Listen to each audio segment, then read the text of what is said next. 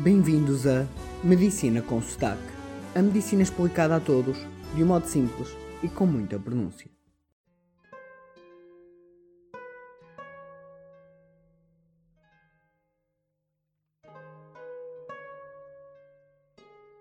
De modo curto e grosso.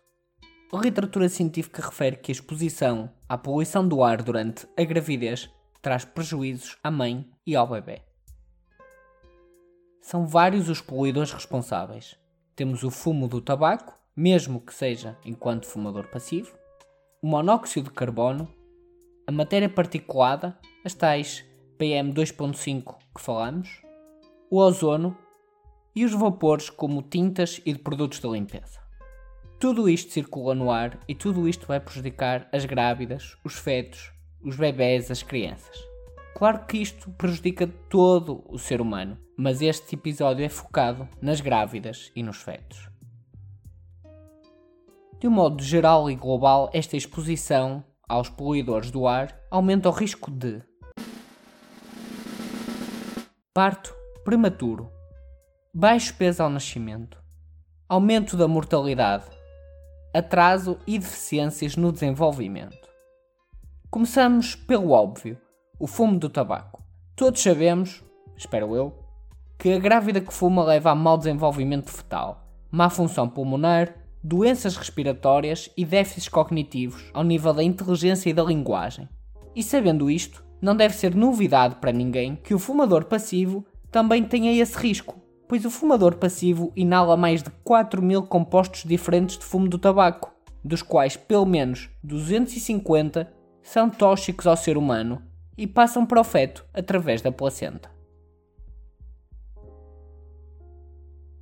De igual modo, após o bebê nascer, também vai respirar esse fumo passivo e isso promove doenças como a asma, bronquiolites, pneumonias, otite e até síndrome da morte súbita infantil.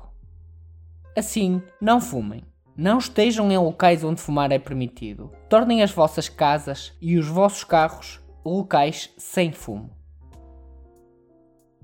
O segundo poluente que vamos falar é o monóxido de carbono, o chamado assassino silencioso, pois não tem cor, cheiro, sabor, não causa irritação, mas mata.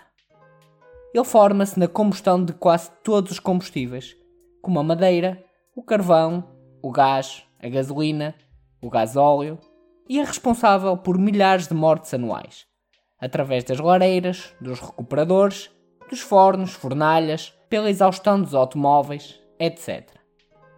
Em baixos níveis não faz muito mal à saúde, mas à medida que aumenta o seu valor, mais perigoso é. E no caso específico da gravidez, este monóxido de carbono vai diminuir o oxigênio disponível para a grávida e para o feto, aumentando assim o risco de prematuridade, restringindo o crescimento fetal, promovendo defeitos cardíacos e da audição. Claro que em níveis altos, mata. Os próximos poluentes são as nossas famosas PM2.5 e o ozono. Já falámos deles em episódios anteriores, pelo que vamos só ao essencial da gravidez. Convém só aqui explicar uma coisa, pois muita gente ouve falar de proteger a camada do ozono e depois fica confusa quando eu digo que o ozono é um poluente. De modo simples, o ozono são três átomos de oxigênio. E há como que dois tipos de ozono. O bom, que é formado naturalmente e está na atmosfera mais alta, ajudando a proteger-nos dos raios solares, e o ozono mau, que existe ao nível do solo e é criado pelos escapes dos carros, pelos vapores da gasolina, da indústria, pelos solventes, etc. Este ozono mau vai se juntar com as partículas PM2.5 e, juntamente com a luz solar e com o calor, vai criar aquilo que se chama de smog, que é uma poluição extremamente intensa e concentrada. O ozono e as PM2.5 na grávida vão dar baixo peso ao nascimento, geralmente abaixo do percentil 15, e mortalidade infantil por doenças respiratórias. Por último, vamos passar aos vapores. É normal os novos pais fazerem obras para o novo rebento usando vapores que prejudicam a saúde da grávida e do feto, emitidos pela utilização de tintas e produtos de limpeza, sobretudo quando estão mais frescos. Alguns destes produtos têm compostos fetalatos que estão associados à redução dos espermatozoides nos homens, aumento de reações alérgicas e da asma nas crianças. Assim, devem ser usados apenas produtos específicos para interiores, com base em água e aplicados com luva e máscara.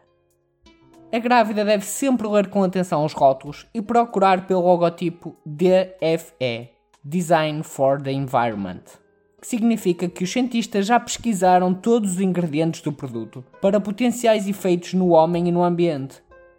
Em alternativa, deve-se considerar usar produtos de limpeza como o bicarbonato de sódio e o vinagre, que não fazem mal. E com isto, sem me alongar mais, me despeço, mas não sem antes deixar a seguinte mensagem.